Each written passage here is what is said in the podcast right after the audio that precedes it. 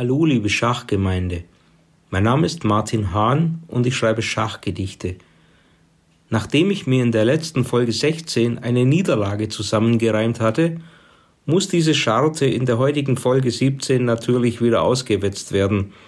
Und zwar mit Hilfe des Blumenfeld-Gambits. Ein sehr schöner Eröffnungsname, wie ich finde, und gleichzeitig auch Titel des Gedichts. Blumenfeld-Gambit. In Kürze ist Partiebeginn.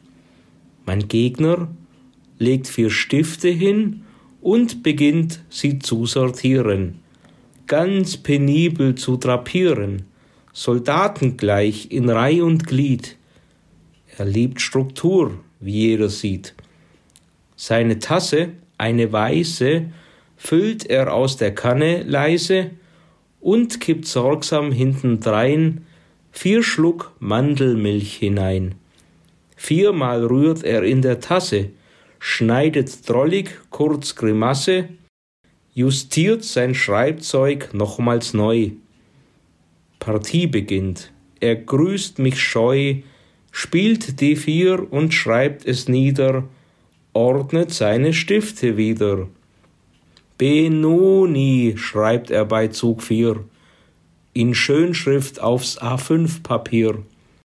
Und ich möcht ihn echt nicht treiben, lass ihn höflich fertig schreiben. Und spiel B5 dann ganz entspannt. Sein Füller fällt ihm aus der Hand. Tinte tropft, ein böses Blicken. Sein Benoni kann er knicken. Mein Blumenfeld hat ihn frustriert. Sein schönes Blatt ist ruiniert und bereits nach siebzehn Zügen muss er sich im Spiel mir fügen.